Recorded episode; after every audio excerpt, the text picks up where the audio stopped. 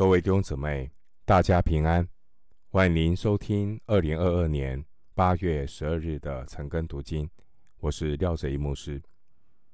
今天经文查考的内容是《创世纪》第六章十一到二十二节，《创世纪》第六章十一到二十二节内容是：上帝命令挪亚建造方舟，预备食物。准备面对洪水的灾难。首先，我们来看《创世纪》第六章十一到十二节：世界在神面前败坏，地上满了强暴。神观看世界，见是败坏了，凡有血气的人在地上都败坏了行为。挪亚时代的人远离上帝。远离神的人，他们的行为有两个犯罪的特性。第一是败坏，败坏的意思就是跟从魔鬼，做罪的奴仆。第二个犯罪的特性就是强暴，也就是不服神的律法，任意妄行。罗马书八章七节。经文十二节提到，凡有血气的，这是指每一个肉体败坏了。败坏的肉体，意思是被玷污、被损坏、被破坏。换句话说，无可救药了。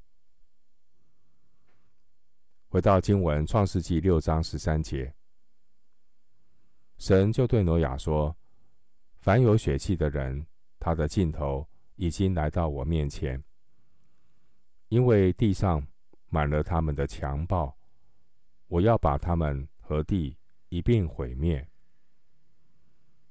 经文说到，神要把人类和地一并毁灭。毁灭原文和十一到十二节的败坏是同一个词，表明。败坏的结局就是毁灭。这个世界的败坏，关键在于罪人体贴肉体，体贴肉体就是死。新约罗马书七章十八节，保罗说：“我们的肉体没有良善，我们要如何对付败坏的肉体呢？”人的方法是改善它，但是神的方法却是要致死败坏的肉体，也就是要钉死在十字架上。加拉太书五章二十四节。回到经文创世纪六章十四节，你要用歌斐木造一只方舟，分一间一间地造。里外抹上松香。经文提到戈斐木，有可能是香柏树。经文也提到松香，松香是从松树中提取出来的油性树脂，可以涂在木头的表面，可以防水、防腐。另外一方面，“松香”这个字的原文与“赎价”是同一个字，救赎的代价“赎价”是同一个字，而“松香”这个字原文的字根是“遮盖”。上帝指示挪亚使用松香成为方舟的遮盖，就好像。基督的宝血是我们的赎价，基督的宝血也成为我们的遮盖。十四节经文提到方舟，方舟这个字的原文和摩西婴孩时所藏身的那个箱子是同一个词。出埃及记二章五节，方舟就是一个巨大的木箱。方舟的目的不是航海，方舟的目的是成为庇护所。这方舟预表的基督，是上帝为人类预备的救恩。十四节经文说，要分一间一间地造。原文的意思是要隔间。在希伯来原文圣经中，《创世纪》六章十四到二十二节的经文里，总共使用七次“造”这个字，制造的“造”，七次用七次的“造”，七是完全的数字，表明呢，挪亚造方舟，他有完全的信心。回到经文，《创世纪》六章十五节，方舟的造法乃是这样：要长三百肘，宽五十肘，高三十肘。十五节经文提到长度的单位肘，肘，它的计算方式就是从胳膊肘到中指的指尖这个距离。约有四十五厘米。根据现在造船专专家的分析啊，上帝所指示方舟的尺寸和比例，使方舟几乎不可能被倾覆。奥古斯丁也指出啊，三百乘五十乘三三十，正好是人体的比例。方舟可以装五百个四十尺的集装箱。方舟是一个庞然大物，所以它需要经过超过一百年的时间。第三节说一百二十年才能够造成。当年挪亚建方舟的过程。似乎看不见会发生洪水的迹象，而且建造方舟的过程中，挪亚也面临世人对他的讥笑、嘲讽。然而，我们看到方方舟的建造，挪亚他不看环境的困难，挪亚他单单的仰望神。坚定的顺服神。如果没有这样的信心，方舟是不可能完工的。回到经文，《创世纪》六章十六节，方舟上边要留透光处，高一肘。方舟的门要开在旁边。方舟要分上、中、下三层。这经文提到透光处。透光处可能是指在方舟侧面靠近顶部的一个视窗。这样的一个设计呢，是为了保守挪亚一家八口。当他们在方舟里面，他们就看不到四围汹涌的波涛，他们只能专一仰望天上的神。挪亚方舟并没有配置舵和帆，换句话说，方舟和人的安危都在上帝的掌握之中。回到经文《创世纪》六章十七节，看哪，我要使洪水泛滥在地上，毁灭天下。凡地上有血肉、有气息的活物，无一不死。经文提到洪水，这洪水象征神的审判。参考马太福音二十四章三十九节，这洪水的目的是毁灭，将神所创造的毁灭掉。弟兄姊妹，神。有全能来创造，神也有权柄收回。赏赐的是耶和华，收取的是耶和华，耶和华的名是应当称颂的。约伯记一章二十一节。十七节的经文说到：“凡地上有血肉、有气息的活物，无一不死。”那这句话也表明，水中的生物并不在这次洪水的审判之列。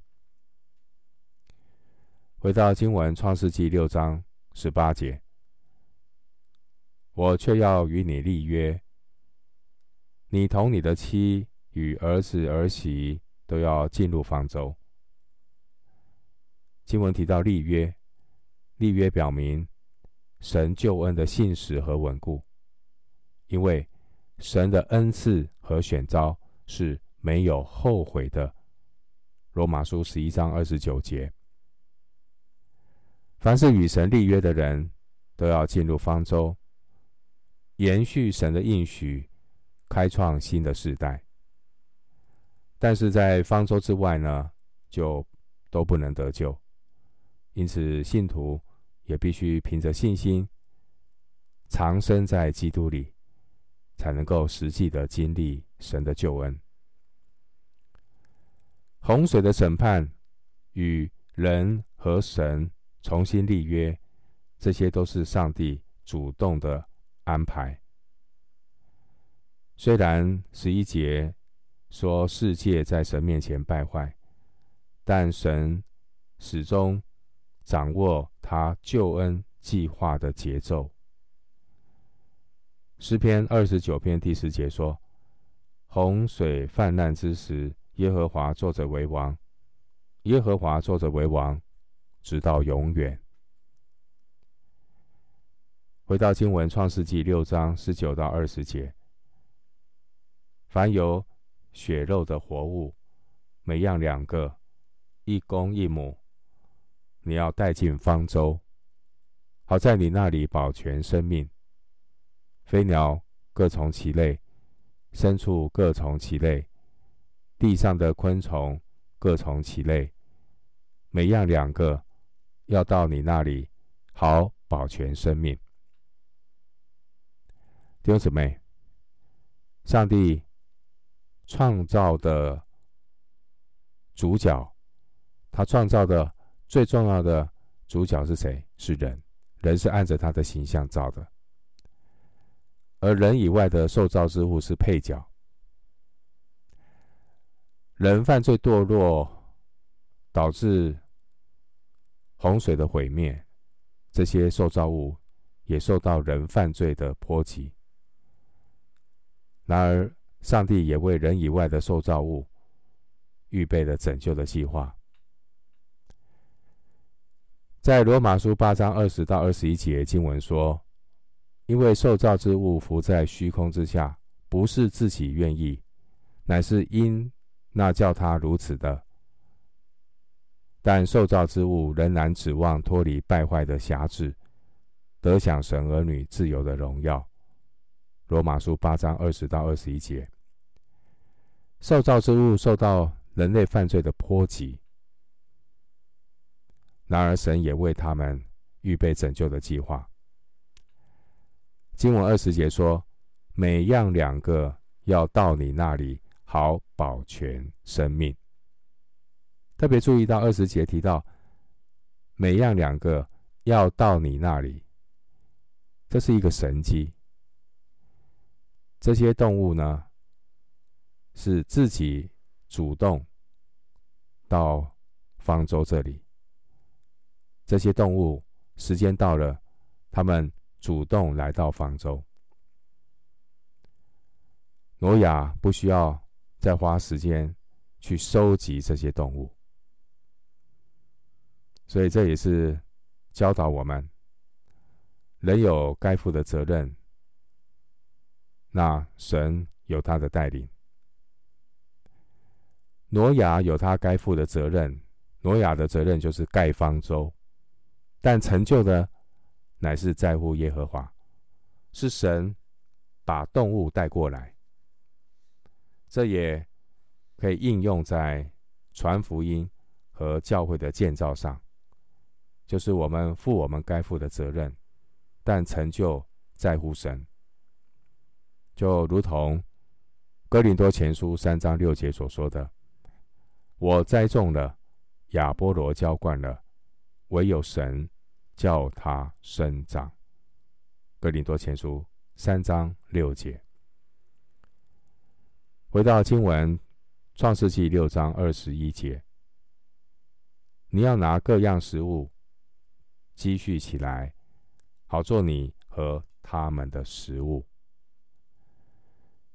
前面我们读到六章十四到十六节，提到方舟的设计；六章二十节提到动物自己进入方舟，这些。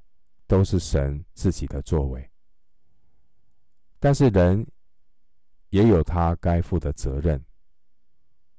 挪亚的责任就是建造方舟、收集食物。挪亚必须要学习与神同工，尽上他的本分和责任。弟兄姊妹，六章九节的经文，我们看到。神悦纳挪亚，因为他与神同行。但不要忘记，我们不但与神同行，我们也要学习与神同工，负上我们自己的责任。哥林多前书三章九节，挪亚在一百二十年的岁月里，他必须一方面。建造方舟，也要一面的预备食物，来因应大量动物所需要的。这就是我们从挪亚身上所学到的功课。挪亚他身体力行传义道，彼得后书二章五节。挪亚的生活，他的工作，都是传道的见证。都在为他所传的义道效力。最后，我们来看创世纪六章二十二节：挪亚就这样行，凡神所吩咐的，他都照样行了。二十二节这节经文是每一个圣徒服侍神应该具备的态度。凡神所吩咐的，他都照样行了。弟兄姊妹，没有神的话就没有工作；有了神的话，带给我们信心，并且我们必须照着凡神所吩咐的去做，不可增减或修改。挪亚对神的吩咐全然顺服，表明了他真实的信心。希伯来书十一章第七节说：“挪亚因着信，既蒙神指示他未见的事，动了敬畏的心。”弟兄姊妹，希伯来书十一章第七节，实在是我们的鼓励和提醒。信心是从听神的话而来，并且看到有一个态度。挪亚呢？听了神的指示，动了敬畏的心。今天有多少的基督徒听了神的指示、神的话，会动了敬畏的心呢？敬畏耶和华是智慧的开端。求神怜悯这个世代听到的基督徒，求神赐下敬畏的灵在我们里面。当年我们看到神将非常重要的使命托付给挪亚，而没有托付给天使，也因着挪亚的顺从，使人类的存在可以延续下去。罗马书五章十九节也告诉我们，基督是我们顺从的榜样。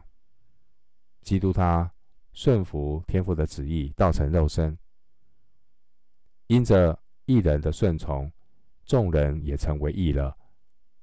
罗马书五章十九节，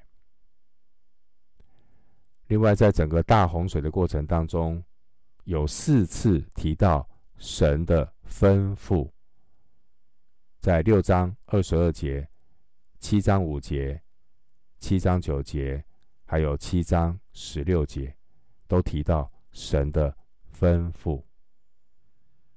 所以非常重要的是，我们与神同工的人要留意神的吩咐。到了八章一节，《创世纪》八章一节经文提到神纪念挪亚，听从神的吩咐，神就纪念挪亚的工作。那这也表明整个救恩的计划都是在神的掌管和带领之下成就。我们今天经文查考就进行到这里，愿主的恩惠平安与你同在。